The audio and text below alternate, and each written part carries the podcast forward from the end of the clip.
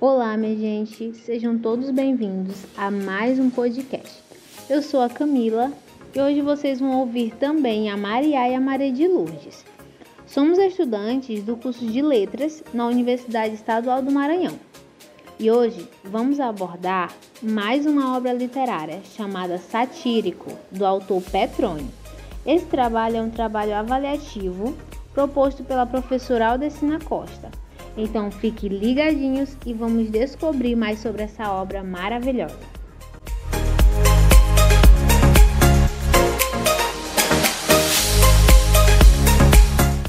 Irei falar um pouco sobre Petrônio. Petrônio foi um escritor romano, mestre na prosa da literatura latina, satirista notável e autor de satírico. Não existem provas seguras acerca da sua identidade mas acredita-se que se trata de Tito Petrônio Arbítrio, frequentador da corte do imperador Nero. Nascido de uma família aristocrata e abastada, mostrou toda sua competência política ao ocupar os cargos de governador e depois de cônsul. Depois ocupou o cargo de conselheiro de Nero, sendo nomeado árbitro da elegância em 63.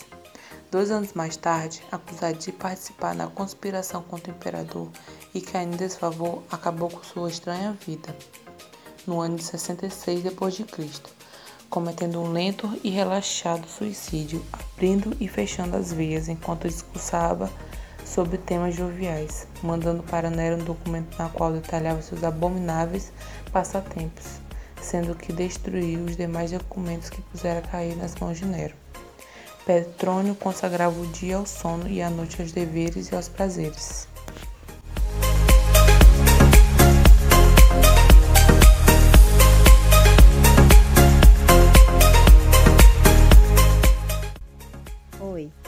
Fazer um breve resumo sobre a obra Satírico, autor Petrônio. Não tem uma data certa da criação e publicação da obra, mas estima-se que foi entre os anos 62 e 65 d.C., durante a época do imperador Nero, em Roma. Apesar da obra não conter todas as partes devido a ter perdido alguns livros, ainda pode ter uma boa compreensão da forma de vida dos romanos da época. A história é narrada em primeira pessoa por uma das personagens, em Copo, sendo protagonista da obra e de caráter duvidoso. Ele irá contar as aventuras e desventuras vividas em meio às viagens realizadas pelo sul da Itália, junto do seu amigo e ex-amante Acilto e o seu servo Gitão, no qual era amante de Encó. Em algumas falas, o mesmo refere-se ao rapaz por irmãozinho, devido ele ser um menino de 16 anos. Durante a trama, o narrador encontra dificuldades em manter a relação com Gitão, devido este ser seduzido por Acilton e outras personagens que se encontrava atraído por sua beleza. De uma forma fragmentada, o romance começa quando Encópio está declamando em meio a uma multidão, quando é interrompido por Agamenon. Este é professor de retórica que discursa sobre a decadência da eloquência. Saindo do local, o rapaz encontra-se perdido, sem saber onde mora. Com auxílio de uma velhinha, é direcionado a um albergue. Ao entrar no local, percebe que tinha sido enganado e estava em um prostíbulo e encontra-se com seu amigo Acilto no mesmo local. Também foram enganados por um homem que tentou abusar-lhe. Depois os dois passaram pela mesma situação. Acilto foge deixando-o só no prostíbulo. Após muito tempo, Encopo chega ileso ao albergue. Gitão informa-lhe: Bem, antes de chegar, Acilta havia tentado abusar-lhe, chegando a ameaçá-lo de morte, caso não satisfazesse as suas vontades. Inicia-se uma desavença entre ambos e logo em seguida a disputa por Gitão, que ocasionaria em um triângulo amoroso, disputado entre eles o amor do jovem. Na busca por melhorias de vida, os três saem da cidade e vão para o campo, para o castelo de Licurgo, que anteriormente havia tido uma estreita amizade com a Silva.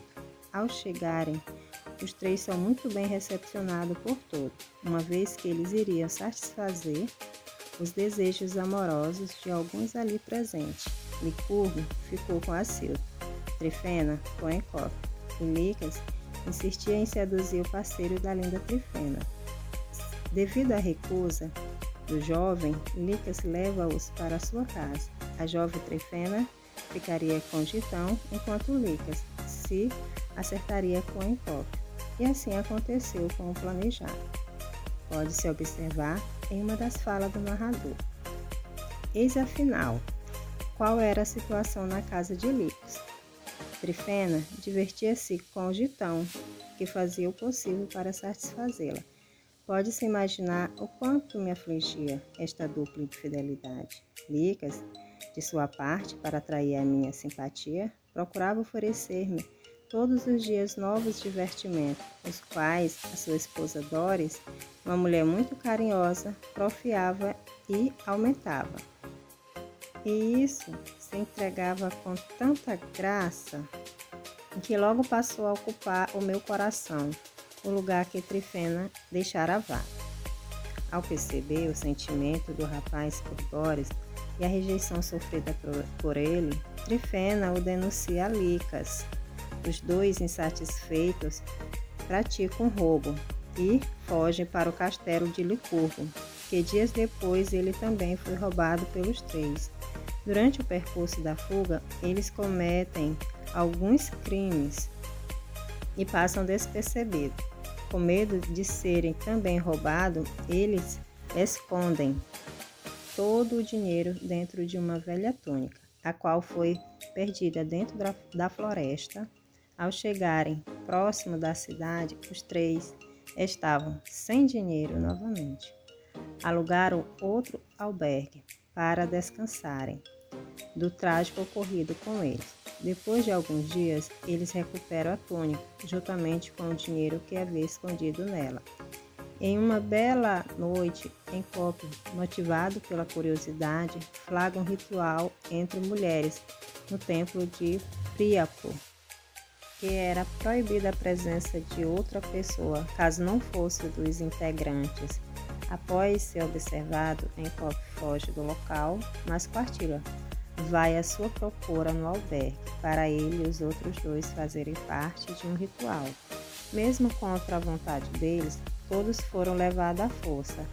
Ao chegarem no templo, eles tinham que participar do culto em homenagem a Priapo culto este que era com práticas de urgia entre as pessoas ali presentes. Gitão foi encarregado de desvirginar uma menina de sete anos, a pequena Pênix. Sem hesitar, ambos vão para o quarto, enquanto os outros ficam do lado de fora a olhar por um pequeno buraco na porta. Após iniciar o ato, a menina cai do leito, machucando-se começa a gritar apavorada. Todos correm para ver. Aproveitando a situação, os três fogem do local sem ser observados. Chegando ao albergue, ele decide ir embora daquele lugar maldito. Depois de muito andarem, com medo de serem reconhecidos por alguém, os três são informados que na cidade haveria uma ceia oferecida por Trimalchão, um homem muito rico que gostava de esbanjar o quão era rico. Os três amigos vão ao banquete ao lado de Agamenon. Observa-se o luxo enorme do castelo.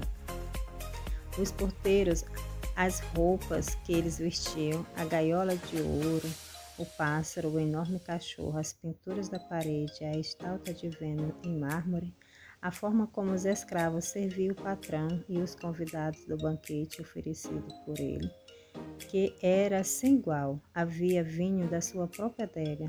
O narrador descreve o requinte exagero do exibicionismo da ceia. Trimalchão era um escravo. Após a morte do seu patrão, havia herdado toda a fortuna. Isso explica toda a ostentação sem limite. Ele sempre queria medir sua riqueza com os convidados ali presentes. Queria ser culto, mas acabava se atrapalhando quando mencionava algo. Observe na fala. E não pense que eu desprezo o estudo, pois tenho três bibliotecas, uma grega e uma latina. Ele não gosta de ser contestado e nem interrompido. Mas como ele era muito rico e poderoso, ninguém fala nada. Pelo contrário, as pessoas aplaudiam e riam em meio à hipocrisia. Enquanto os escravos, estes tinham medo, caso algo desse errado, eles preparavam os mais inusitados pratos exigidos pelo patrão. Um dos mais inusitados tenha sido quando o patrão ordenou ao cozinheiro que assasse um porco em pouco tempo. Caso não cumprisse dentro do prazo, sofreria as consequências. O cozinheiro de imediato retirou-se do local arrastando o animal. Dentro de poucas horas, retorna com o animal assado, surpreendendo todos com a rapidez mas o patrão observa que o animal não foi destripado. Furioso, chama o cozinheiro e o obriga a retirar as vísceras do animal ali mesmo, em meio à multidão. As pessoas apreensivas pediam para ele não o punir, o cozinheiro. Ao observar que todos pediam piedade ao seu favor, ele releva a punição com o intuito de mostrar que era um homem bom. Durante o jantar, muitas cenas inusitadas acontecem. Sua esposa embriaga-se e começa a beijar outra mulher ali presente. Trimalchão fala sobre a sua morte e como queria ser velado. Menciona sobre o seu testamento. Após a sua morte, todos os escravos serão libertos. Como era de se esperar, com tanta bebedeira, já embriagado, ele agarra um dos seus servos e beija-o, causando ciúme à sua esposa, que pedia para ele se conter dos seus desejos. Inicia uma confusão entre os dois. Aproveitando a ocasião, os três retornam para o albergue. Surgem novas brigas entre os dois em torno de Gitão. O rapaz escolhe ficar com a Silvia. Ambos se retiram do local arrasada e sofrendo com a perda, em copo, conhece o poeta Emupo, sendo de péssima qualidade. Resolvem ser amigos.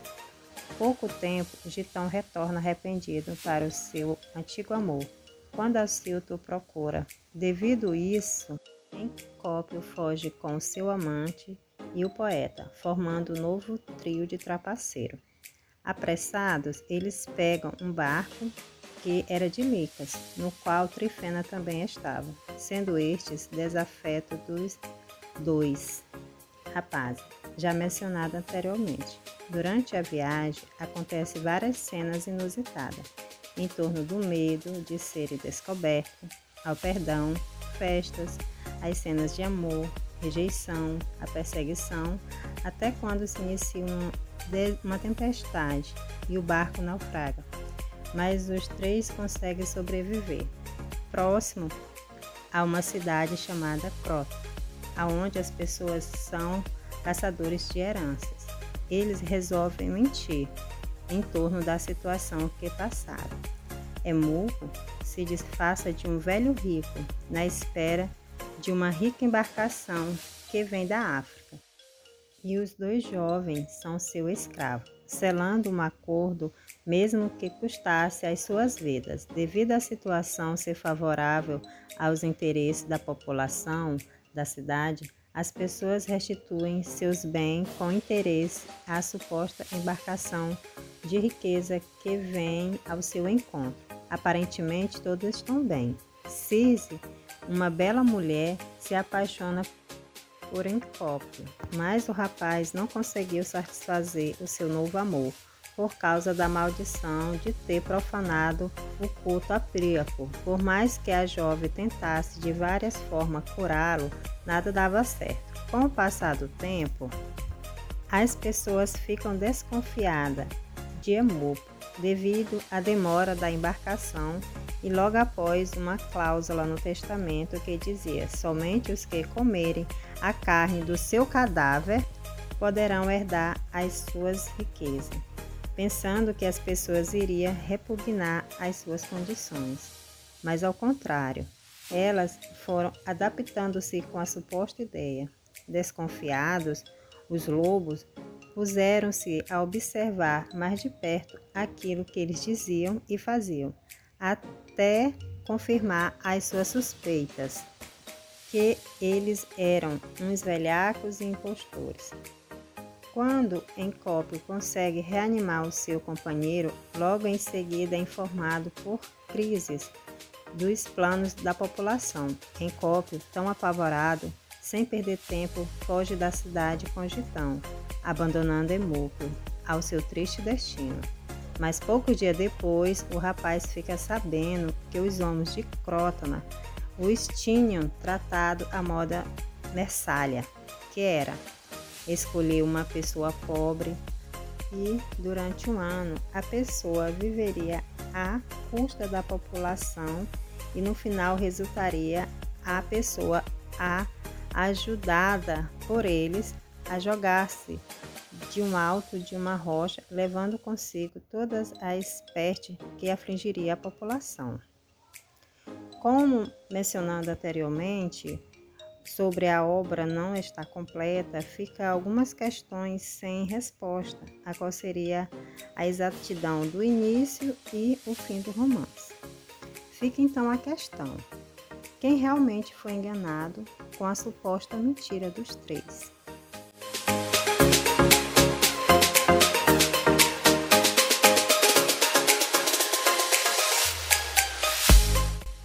satírico é um importante testemunho da vida na antiga Roma.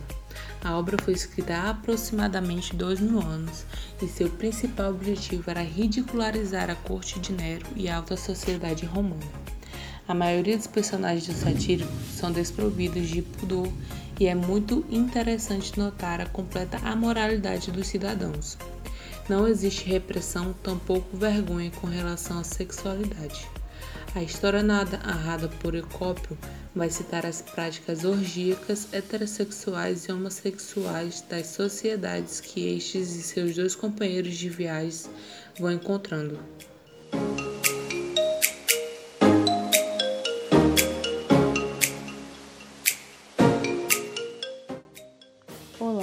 Sou a Camila e vou falar um pouco sobre a influência recebida da cultura grega. A influência da cultura grega em Roma já se vinha manifestado desde os remotos tempos dos etruscos. A sua afirmação viria a ocorrer no fim do século IV e no século II a.C. Embora nesse último período a situação tinha se tornado de certa forma conturbada. A literatura romana foi fortemente influenciada pela literatura grega antiga. O desenvolvimento das obras literárias no período do domínio do Império Romano foi influenciada pelo contexto político e econômico. A sátira romana começou a ser produzida no século II a.C., sendo um dos gêneros mais importantes para a escrita de novelas, como a dos escritores Petrônio e Apuleio. As manifestações literárias romanas apareceram inicialmente por motivos religiosos, jurídicos e depois oratórios. A literatura religiosa romana foi influenciada pelos cultos gregos, mas a religiosidade romana tinha vínculo com a legalização, formas de documentos. Desta finalidade estavam normalmente em formato de inscrições é, votivas de poemas culturais. Dessa forma, a literatura romana possui gêneros variados que foram modificados estruturalmente ao longo dos séculos junto com as alterações da língua latina. Muitas das obras romanas sobreviveram ao longo da Idade Média que contribui para que pudéssemos ter conhecimento desta produção literária. Como exemplo, temos a, a obra Satíricum de Petrônio, que é considerada a obra que dá início ao romance latino.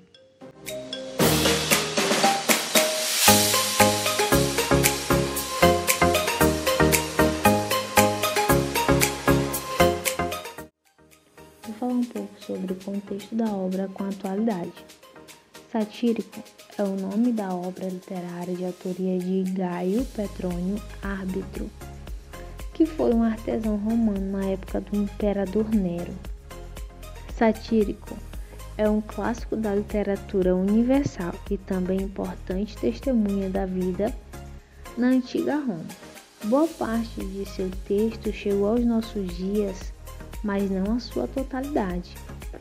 Ao longo dos anos, a partir das análises do texto restante, foi possível produzir algumas passagens perdidas. Além disso, alguns fragmentos da, da satírico são encontrados em obras de autores contemporâneos como Mauro Servio, Honorato e Sidônio Apolinário. As partes remanescentes do texto narram as desventuras do narrador em cópio, em meio às viagens que realiza pela Itália, junto ao seu amigo e ex-amante, Aicilto, e seu servo e amante, um menino de 16 anos de nome Gitão. Ao longo da história, Encópio enfrenta dificuldades em manter Gitão fiel à relação, pois este é constantemente seduzido por outros personagens. Petrônio consegue criar situações absurdas e ridículas que de forma natural se transformam em tragédias, sem perder o humor absolutamente negro. A maioria dos personagens do satírico são desprovidos de pudor. É muito interessante notar a completa amoralidade dos cidadãos, uma vez que o cristianismo ainda não tinha purificado a todos. Não existe é, repreensão, tampouco vergonha com relação à sexualidade. A história narrada por Encópio vai citar as práticas é, orgíacas é, heterossexuais e homossexuais das sociedades em que estes e seus dois companheiros de viagem vão encontrando. Há um total desprendimento moral né, nas pessoas, já que a visão de mundo cristão que castaria o sexo como elemento essencial é, para o ser humano e ainda não ameaçava o estilo de vida no mundo pagão. Desse modo, não existiam pecados capitais é, para podar as vantagens de homens e mulheres, jovens ou velhos. O satírico ele é considerado o primeiro romance realista da literatura universal sendo possível identificar em seu conteúdo temas que seriam explorados com maior riqueza somente na literatura no fim do século século XIX em meio ao movimento do realismo, como por exemplo a exploração social e a hipocrisia como todo clássico universal. O contexto de Petrônio descreve nas cenas que podem ser identificadas ainda no comportamento humano em nossos dias, nesse caso, as observações sobre as grandes metrópoles e a alta sociedade ainda retém uma identificação impressionante com seus equivalentes atuais.